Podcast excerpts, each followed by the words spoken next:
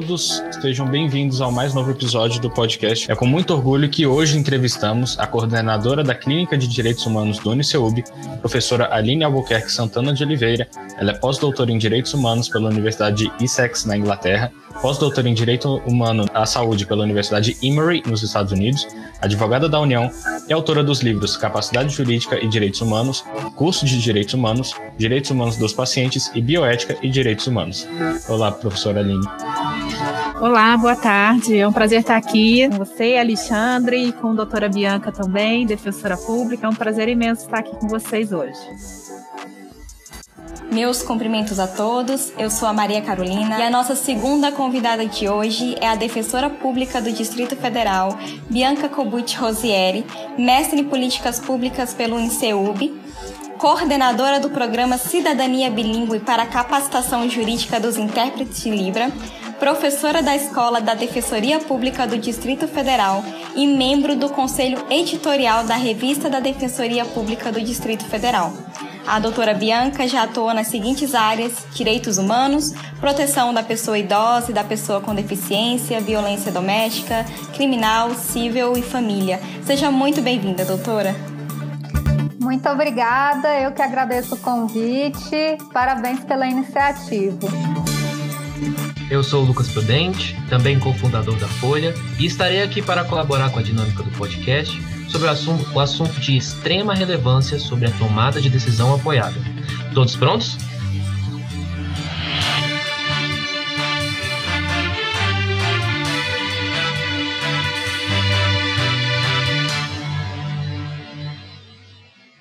Primeiramente, Gostaríamos de parabenizar a defensora Bianca. Hoje é o Dia do Defensor Público, profissional que se dedica a proporcionar o direito fundamental dos cidadãos à justiça.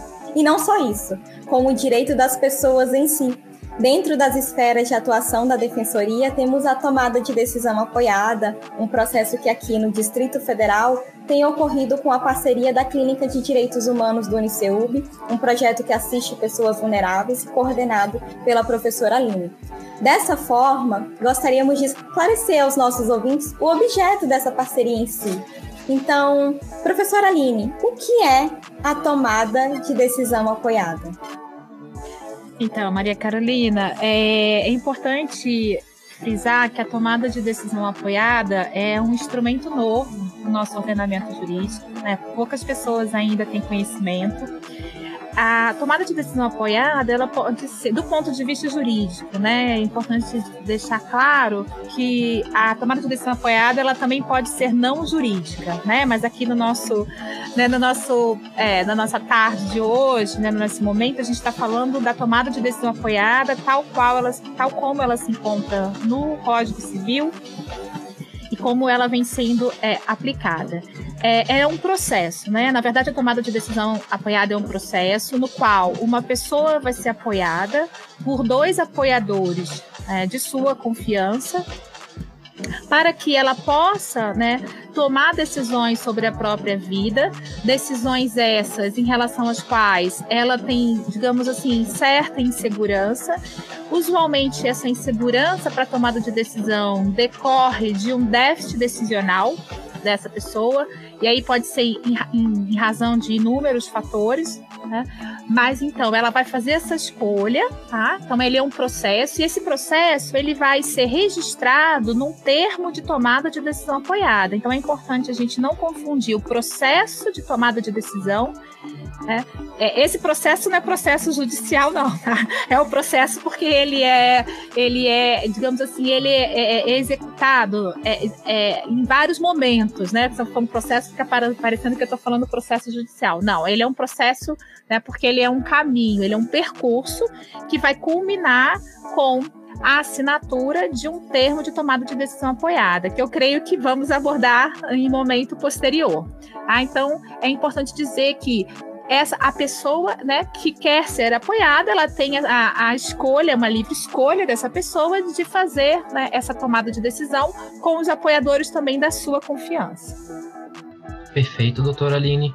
Doutora Bianca, qual a diferença da curatela para tomada de decisão apoiada? Lucas, eu acho que a principal diferença é que na curatela ela, a pessoa é considerada como alguém incapaz de tomar as, as decisões sobre a própria vida. Haja vista que a partir de uma decisão judicial nesse sentido, que autoriza a curatela, é nomeada uma outra pessoa para exercer o encargo de curador, né? Essa pessoa vai assumir uma posição de poder para decidir em nome da pessoa curatelada e administrar os seus bens.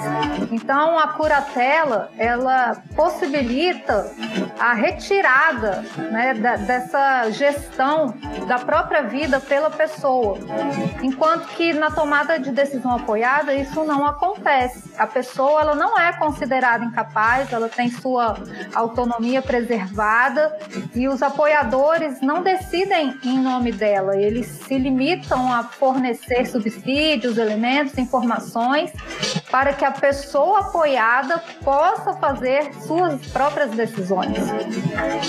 Perfeito. É, agora pergunta para a doutora Aline: é, de que forma a tomada de decisão apoiada se relaciona com os direitos humanos?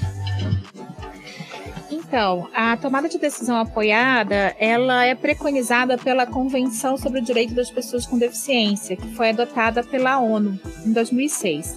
Então, a tomada de decisão apoiada, ela é uma forma de assegurar a todas as pessoas que podemos não são pessoas com deficiência, isso é importante dizer. A tomada de decisão apoiada ela está relacionada a pessoas com déficit decisional, ou seja, com inabilidade para tomar uma decisão, a despeito de qualquer tipo de deficiência.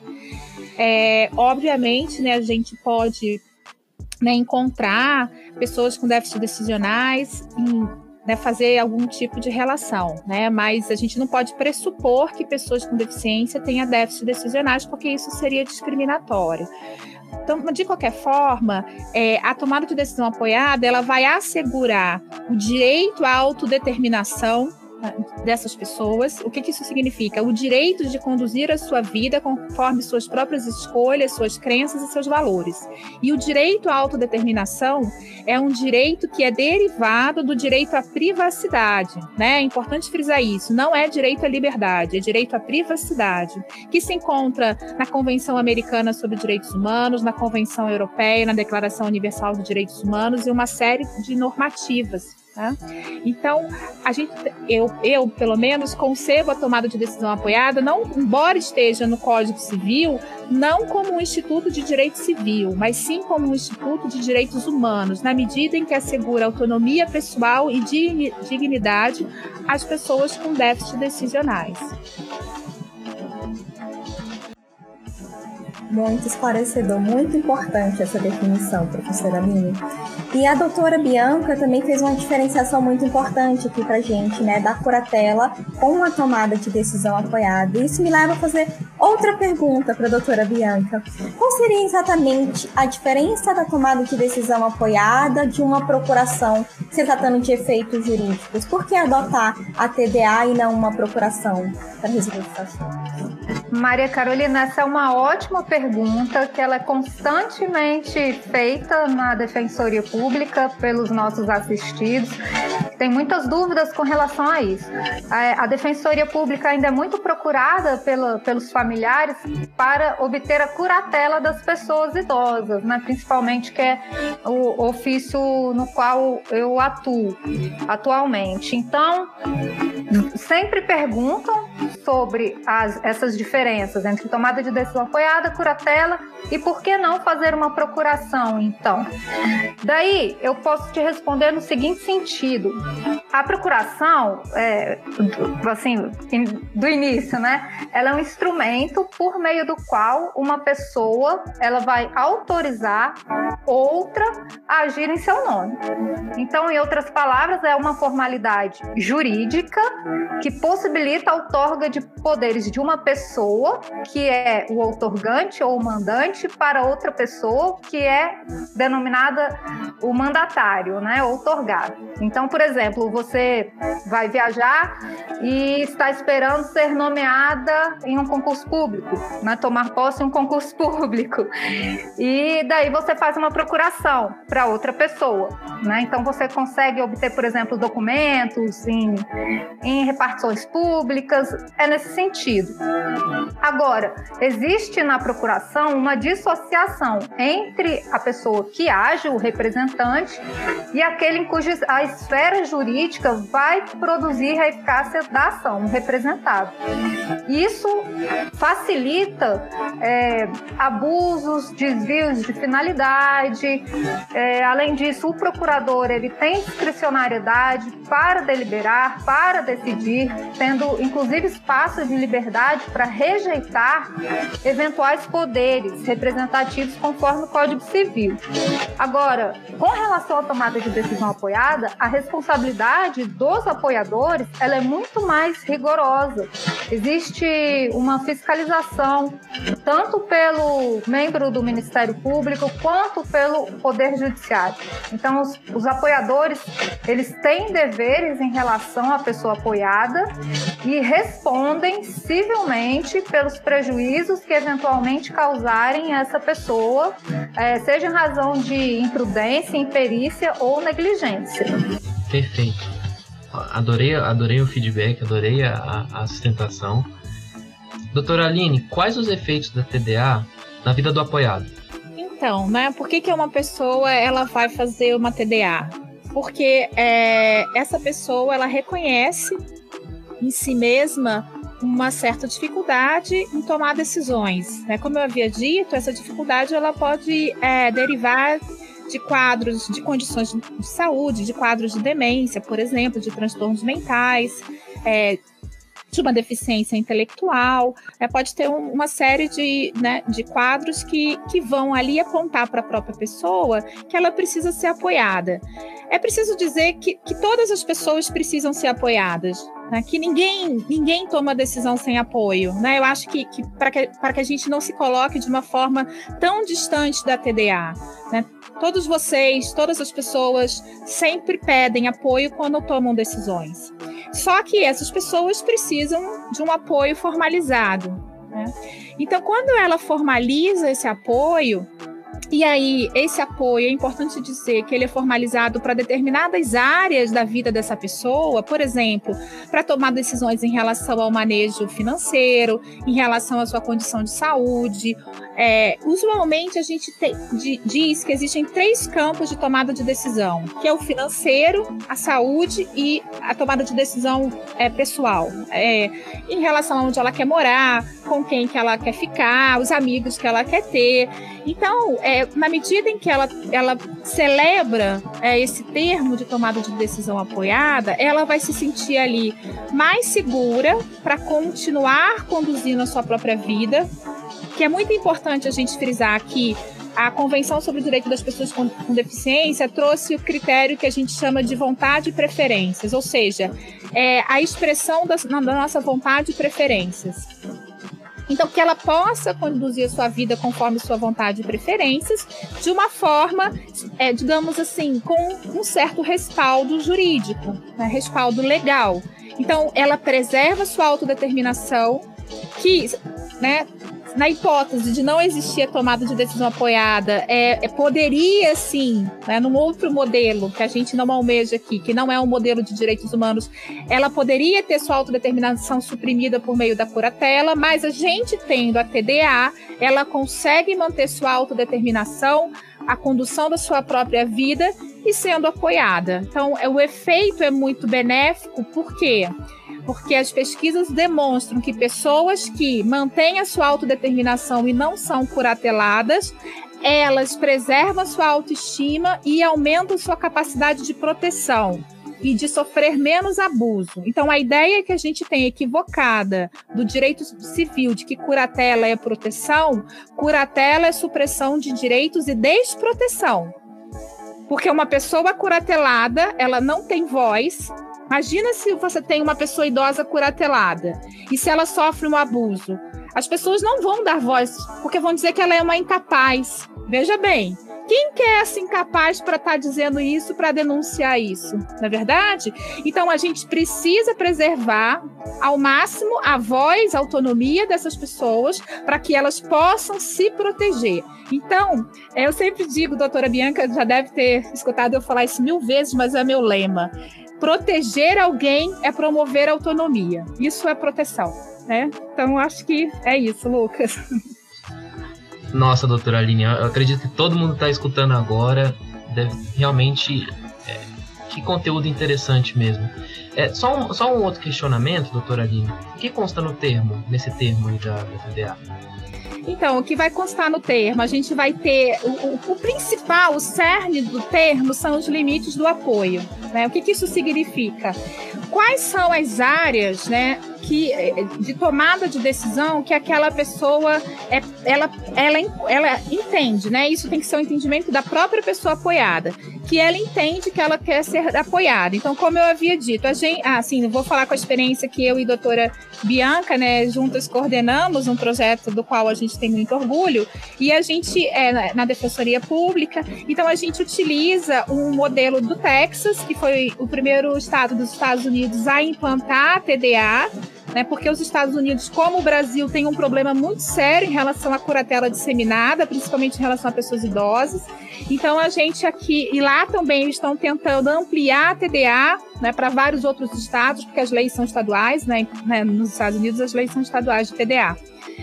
Então, é, então, a, o que, que tem na TDA? Vai, vai ter a assinatura né, dos dois apoiados, do apoiador, das duas testemunhas, mas o principal é o compromisso, né, como a doutora Bianca colocou anteriormente, o compromisso dos apoiadores de atuar em conformidade com a vontade e preferências do apoiado, né, porque é bem, né, como a doutora Bianca muito bem frisou, não há uma substituição de vontade, não é uma tomada de decisão substituta, e sim uma tomada de, de que a curatela tem substituição de vontade.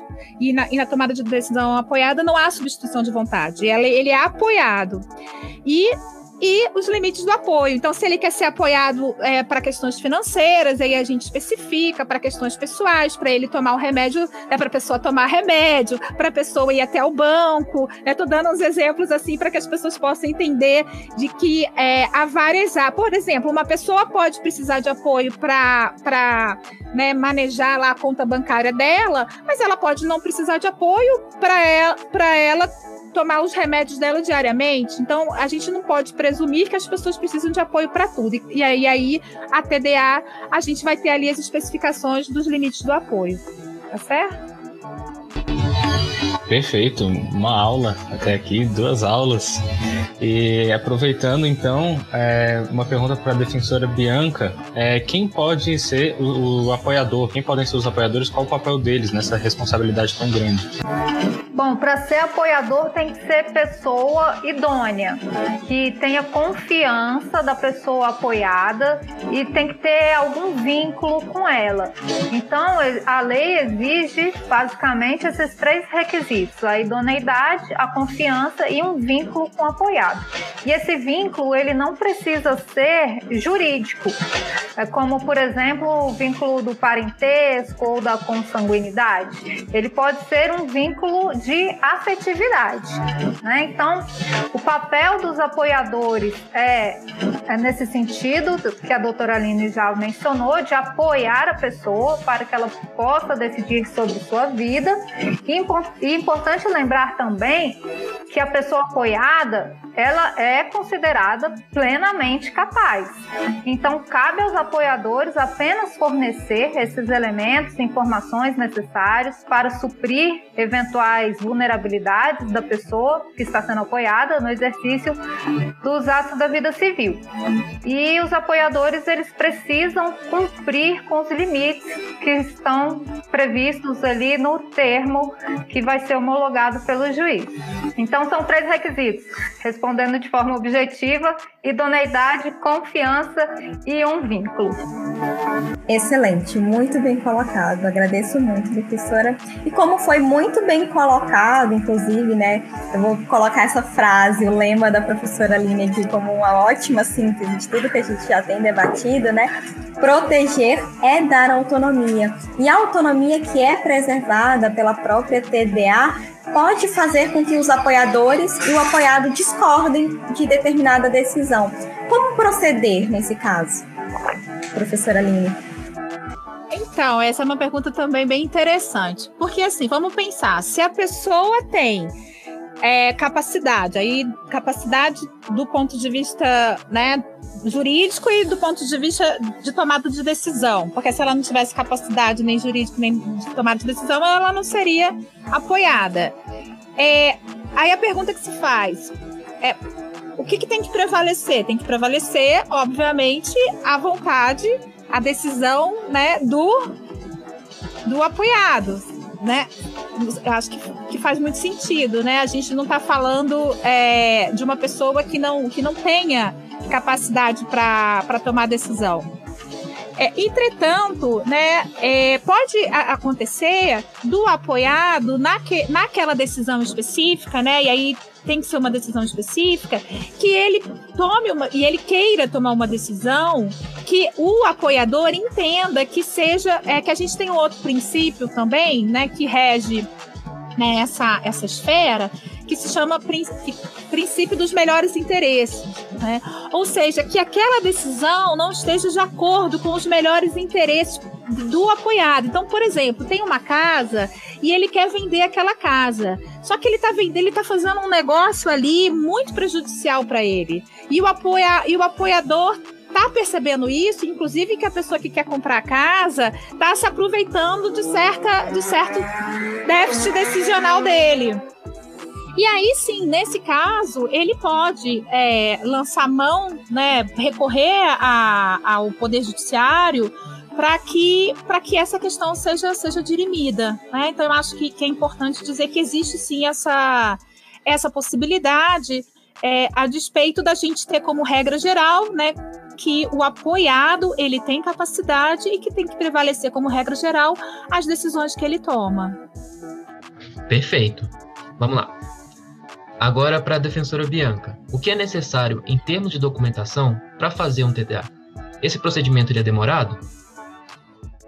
Lucas, então é o seguinte: a partir do momento que a pessoa verifica a necessidade, o interesse de formalizar uma tomada de decisão apoiada, ela precisa primeiro buscar os serviços de um advogado, ou se não tiver condições de arcar com os custos de um advogado, buscar os serviços da Defensoria Pública, que aqui no Distrito Federal tem um teto para atuação de cinco salários mínimos, mas que pode ser afastado em algumas hipóteses a serem analisadas caso a caso pelo defensor público. E, e nos outros estados esse teto ele é variável. Então, feito isso, a pessoa precisa apresentar os documentos para o advogado ou para o defensor público que vai levar a causa ao Poder Judiciário. Vai ser feito um termo, né, com as condições e os limites, como a doutora Aline já mencionou, uma petição inicial, né, que é um, um documento que vai ser levado ao Poder Judiciário, vai ser ajuizada essa petição inicial com pedido de homologação desse termo. Então, é basicamente esse o processo. É, com o ajuizamento da petição inicial, é que se forma o processo judicial para que o juiz possa decidir ou não pela homologação. O juiz ele vai ser assistido por uma equipe multidisciplinar, vai ouvir também o promotor de justiça que atua naquela vara, para que possa decidir. Né? Vai ouvir todos os interessados, a pessoa que vai ser apoiada, os apoiadores, para que possa ir emitir uma decisão. Com relação à duração do processo, ele, é, isso vai variar, né? De, de estado para estado, é, da vara, no número de processos que tem em cada vara, mas não costuma ser algo tão demorado assim. Pelo menos essa é a experiência aqui no Distrito Federal. Mas tem, tem, tem todo o trâmite né, do judiciário aí que a gente conhece. Então, talvez não seja tão célere quanto a gente gostaria que fosse. Perfeito. É, excelente. E agora, voltando um pouquinho à questão do termo, a pergunta para a doutora Aline: é, a TDA tem prazo de validade? É sim, sim. Segundo o, o Código Civil, a TDA tem prazo de validade. A gente é, tenta, né, ali, pelo menos a gente tem, tem colocado, inserido um prazo de validade amplo. Por quê? Porque é, usualmente a gente, as pessoas com as quais a gente lida, que fazem a TDA, elas têm é, certos, digamos assim, é, ou uma demência, ou um transtorno mental, algum quadro que que é, não vai ter uma progressão positiva. Né? Não estou dizendo necessariamente que vai ter uma progressão negativa, ou vai se estabilizar, é, mas dificilmente aquele quadro vai ser alterado. Então, é, é importante para a pessoa apoiada a gente colocar um prazo amplo, né, para que ela não precise ali passar por aquilo de novo, né, pelo processo de TDA, né, para que a gente possa ali é, conversar com ela sobre os limites do apoio. Então a gente tem colocado um prazo amplo, mas a lei não fixa prazo. E, mas de qualquer forma, a lei diz que tem que ter um prazo, mas não fixa um prazo. Aí a gente tem tendido a colocar esse prazo mais estendido mesmo compreensível. A gente entende que é todo um processo, sempre que há processo acaba sendo às vezes um pouquinho mais desgastante, né, para a pessoa, principalmente ela falar da vulnerabilidade dela, de precisar de um certo apoio. E tendo em vista, né, essa amplitude que a lei dá, você saberia me dizer, doutora Bianca, o que, que acontece se o apoiado não quiser mais um de seus apoiadores ou um dos apoiadores não quiser mais desempenhar esse papel dentro dessa amplitude de tempo que a gente tem? Tá certo, Maria Carolina, é o seguinte: se o apoiado não quiser mais uh, algum dos apoiadores, ele pode pedir a substituição daquele apoiador. Agora, se ele não quiser mais é, nem a substituição né, dos apoiadores, pode até ocorrer a extinção da tomada de decisão apoiada, do termo de, de, da tomada. E aí, se a pessoa que não tiver mais interesse em permanecer como apoiadora, ela pode solicitar isso para o juiz, né, determinando ali a exclusão dela do processo de tomada de decisão apoiada. E esse desligamento dela do processo, ele é condicionado à manifestação do juiz e o apoiado precisará escolher então outra pessoa para atuar no lugar daquela, daquele apoiador que está desistindo. Né? Então, os apoiadores eles podem requerer sua liberação para o juiz e devem prestar contas aí nos moldes em que se impõe essa obrigação ao curador quando houver a exclusão do processo. E também é importante mencionar que se o apoiador agir com negligência, exercer uma pressão considerada indevida, não cumprir com as obrigações que assumiu no termo, a pessoa apoiada ou qualquer outra, ela pode, segundo determina o Código Civil, denunciar, apresentar uma denúncia ao Ministério Público ou ao próprio juiz e, se procedente, o juiz vai destituir o apoiador e nomeará outra pessoa para prestar esse apoio, mas obviamente tem que ouvir a pessoa apoiada e ela tem que concordar. Então tem que ser do interesse dela também essa substituição. Perfeito. Agora, para a gente já caminhar aí para o desenvolver da nossa, do nosso podcast, eu vou para a última pergunta. Doutora Aline, a TDA se extingue no falecimento de um dos apoiadores? Não, ela não se extingue. O, o apoiado, ele pode sim solicitar ao juiz né, uma outra pessoa para substituir um dos apoiadores. É óbvio, como a doutora Bianca falou, se for de interesse dele, né? De que a TDA se, se mantenha. Né? Então ele pode fazer esse pedido sim. Excelente, muito esclarecedor todas as respostas. Inclusive, no dia 7 de maio desse ano foi divulgado um informativo sobre a tomada de decisão apoiada no site da Defensoria Pública do Distrito Federal, que é resultado da parceria da Defensoria Pública do Distrito Federal por intermédio do seu núcleo de direitos humanos e a Clínica de Direitos Humanos do Centro Universitário de Brasília, UniCeub. Esse informativo traz mais detalhes sobre o processo de tomada de decisão apoiada, destacando as determinações que podem ser acordadas entre as partes. Por fim, então, eu gostaria de agradecer novamente a professora Aline e perguntar se é, há algo a ser acrescentado, algo que não foi perguntado. Gostaria de dizer algo nesse final. Sim, gostaria de agradecer, agradecer vocês, né, por esse momento e dizer que é muito importante que vocês, né, o futuro jurídico do nosso país, né, e todos os estudantes de direito incorporem, internalizem a concepção de que a curatela é uma supressão de direitos humanos, de que a curatela tem que ser uma última opção. Ela pode existir, mas ela tem que ser uma última opção porque a gente tem que buscar sempre resguardar a autonomia das pessoas, a sua dignidade, a sua autoestima, e isso a gente consegue preservar com a tomada de decisão apoiada. Então, é, a gente tem que mudar, virar a chave e pensar que a TDA é a regra e a curatela é a exceção. Então, essa, essa é a última mensagem que eu queria deixar. Muito obrigada. É nós que agradecemos e gostaria de agradecer novamente então a defensora Bianca e perguntar também a mesma coisa a ela, se ela gostaria de acrescentar algo, algo que não foi perguntado, algum comentário final. Alexandre, eu gostaria de agradecer e dizer que agradecer a, a equipe, né, toda dos alunos da Clínica de Direitos Humanos e fazer um agradecimento especial para a professora Aline, é, dizer aqui que ela virou essa chave em mim, né? e na Defensoria Pública, que foi com uma provocação dela que a gente está conseguindo avançar e desenvolver o projeto. Já temos esse material informativo, porque os assistidos tinham muitas dúvidas.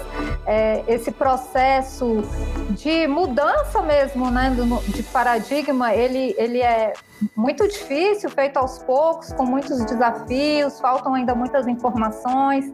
Existe essa cultura mesmo da interdição, né, pelos familiares e dentro da defensoria. Então, eu posso afirmar que essa parceria com o CEUB, ela é muito profícua e espero que nós continuemos aí avançando. Então, eu só tenho a agradecer por esse projeto, pela oportunidade de participar dele e pela dedicação, esforço e comprometimento de todos vocês que fazem parte da Clínica de Direitos Humanos do CEUB. Muito obrigada. É, agora eu vou fazer um, um, um, Na verdade, receber uma dica né, de grandes profissionais né, nós recebemos uma quantidade bem grande de pessoas que estão entrando né, no, no, curso de Direito, com muitos sonhos, com muitos objetivos. Eu gostaria de saber agora, pergunta de ouro aqui para a gente né, encaminhar para a finalização do nosso podcast, da doutora Aline e da doutora Bianca, é, o que, que vocês é, sugerem para esses novos estudantes de Direito que estão entrando, né, para no, os novos profissionais do mercado? Eu vejo como o TDA é realmente uma acessibilidade, a gente percebe uma, uma humanização do processo, sabe? Eu, eu sou conciliador judicial, né, trabalho com mediação extrajudicial também, eu fico muito feliz e fico muito orgulhoso que esses institutos estão ganhando tanta força assim. Então, é, para a doutora Aline, para a doutora Bianca, quais são é, algumas dicas né, para os nossos estudantes de direito aí que estão no mercado, que estão entrando agora, que realmente estão entrando no, no mundo jurídico? estuda, tem que estudar, tem que ler, né? Eu, é, profissional do direito tem que ler, tem que gostar de ler, ler livro e não é ler mensagem do WhatsApp não e nem ler meme, né? É, é, ler livro, né? Então eu acho que a minha dica é essa. Você tem que ser um profissional. O mercado é um mercado né, difícil, mas ele tem espaço para bons profissionais. Eu tenho certeza disso. Né? Tenho certeza absoluta disso. Então a minha dica é essa. E ler, e não só ler livro de direito, ler literatura, ler outras coisas, abre a mente, pensa grande, né? Não pensa só no direito. O direito é um mundo muito pequeno. O direito é um mundo pequeno, a gente precisa ampliar nossa capacidade de pensar o mundo. E aí, né, ler, ler bastante. Então, essa é a minha dica. Não, não foi uma dica muito pragmática, mas é uma dica é, de coração, daquilo que eu realmente acredito que faz a diferença de um, de um bom profissional doutora Bianca, tem alguma, algumas sugestões, né? Os estudantes aí que estão entrando no mercado ou estão no primeiro semestre, temos uma turma bem grande também de primeiro semestre. Então, algum, alguns pontos, né? Com toda a experiência né, que você traz aí nas costas? Bom, eu concordo com a doutora Aline, no sentido de que a leitura é de fundamental importância, e eu acrescentaria dois pontos. Um primeiro diz respeito à atuação prática mesmo, buscar é, talvez ali um estágio, né, puxando sardinha aqui para o meu lado, na Defensoria Pública, que é sem dúvida um laboratório. Né? A gente é, atende pessoas do, com os mais variados problemas, passando por diversas dificuldades, existem várias áreas ali, então, é, de acordo com a sua afinidade, seus interesses, que podem modificar ao longo do tempo com a sua atuação profissional. Então você consegue ver isso para até direcionar depois, no momento em que você for se formar, tiver que optar por, pela advocacia ou por um serviço público, pela prestação de concurso público. Então, a gente tem atuação né, na área dos direitos humanos, é, direito criminal, é, família, consumidor, saúde. Então, tem uma, uma ampla gama de temas Daí a importância mesmo dessa prática. E também a questão de, do desenvolvimento da sensibilidade na atuação, que está relacionado com a atuação prática, né? principalmente com essas pessoas mais vulneráveis que são atendidas pela Defensoria Pública.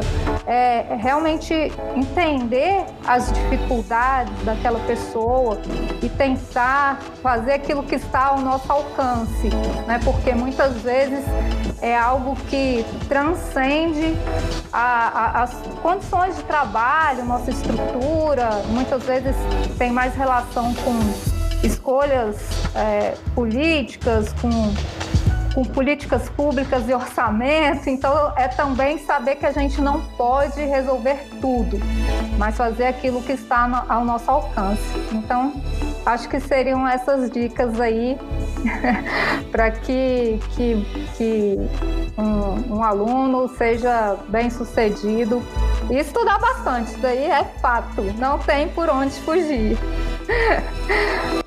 Perfeito. É. Perfeito, defensora Bianca. É... Lucas, eu só queria dizer que o melhor estágio que eu fiz na faculdade foi na Defensoria Pública. Fiz dois anos de estágio. Eu não, é, por, não é porque a doutora Bianca está aqui, não, mas é verdade. Foi o melhor estágio que eu fiz quando, na, quando eu estava na faculdade. Não, sem dúvidas. Eu também fiz estágio na Defensoria e também amei a experiência. Foi, uma, foi uma, um, um dos momentos que eu mais aprendi dentro do direito. Uma grande escola, uma grande oportunidade. Então, olha, ouvintes aí, do nosso podcast. Escutem com cuidado, a experiência está aqui.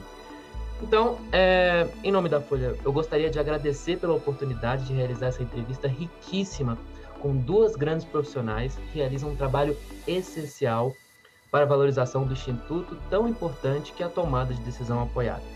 Fiquem atentos nas nossas redes sociais, FolhaJus no Instagram e o nosso site, e para nossa audiência nas listas de transmissão.